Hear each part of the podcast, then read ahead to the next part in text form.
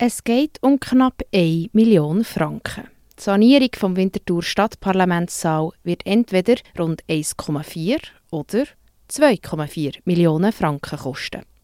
Ein sogenannter Nachtrags- und Zusatzkredit für verschiedene technische Erneuerungen ist von der Mehrheit vom Stadtparlament angenommen worden. Die FDP hat zusammen mit SVP und Mitte das Referendum gegen den Nachtragskredit ergriffen.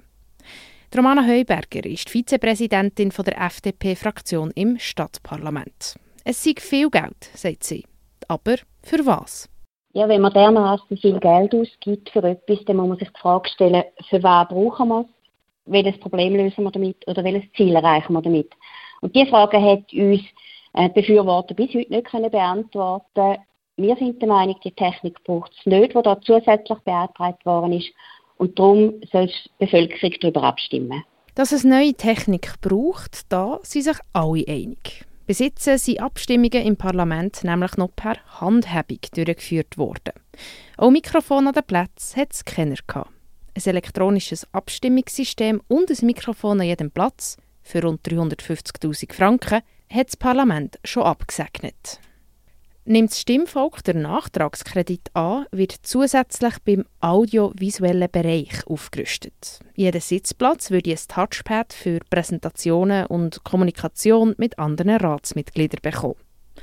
Und der grösste Posten, ein Kamerasystem vollautomatisch auf das Mikrofon ausgerichtet, wo gerade läuft. Mit der Live-Übertragung der Parlamentssitzungen hat das Volk einen besseren Einblick in die Politik, sagt Maria Sorgo von der SP-Fraktion. Die Leute hätten die Möglichkeit, von daheim zuzuschauen, über den Livestream. Sie könnten gewisse Geschäfte anschauen, wenn es interessiert. Aber ich glaube, es ist auch sehr wertvoll wie Transparenz, für Transparenz, weil man einfach im Nachhinein ganz genau nachvollziehen kann, wer hat wie gestimmt äh, man kann die Worte lesen, man kann sie hören, man kann sie schauen und sich so auch wirklich ein Bild machen von unserer Arbeit. Und ich glaube, das ist sehr wichtig. Wir werden von der Bevölkerung gewählt und da, glaube ich, hat die Bevölkerung auch ein Interesse. Wer interessiert ist am Parlamentsbetrieb, könne schon jetzt jederzeit hineinschauen, widerspricht Romana Heuberger von der FDP. Und auch ohne Livestream werde das Parlament durchsichtiger. Transparenz ist selbstverständlich gut für die Demokratie und die fordert die FDP auch immer wieder. Aber wer sich für das Abstimmungsverhalten vom Parlament interessiert, kann A. jeweils an den Parlamentsversammlungen teilnehmen, kann reinsitzen, zuschauen. B. gibt es ein Protokoll von allen Voten. Und C. mit der neuen Abstimmungsanlage, der elektronischen, die unabhängig von dem Kredit schon beschlossen ist, wird es Transparenz geben, wer zu welcher Vorlage wie abstimmt.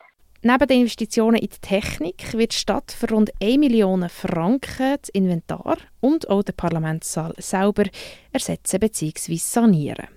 Es werde also sowieso umbauen, sagt Maria Sorgo von SP. Und? Da macht es auch Sinn, jetzt gerade die technischen Neuerungen zu machen. Es braucht ja dort gewisse bauliche Arbeiten mit Rohr, wo man muss verlegen, ähm, Kabel, wo man neu muss legen. Und ich glaube, das macht Sinn, wenn man jetzt sowieso den Umbau macht, wenn man den Boden sowieso muss aufreißen, dass man das jetzt äh, gerade in dem Zusammenhang macht und nicht später, wenn man dann wieder Sachen muss aufreißen muss, was dann einfach teurer wird werden.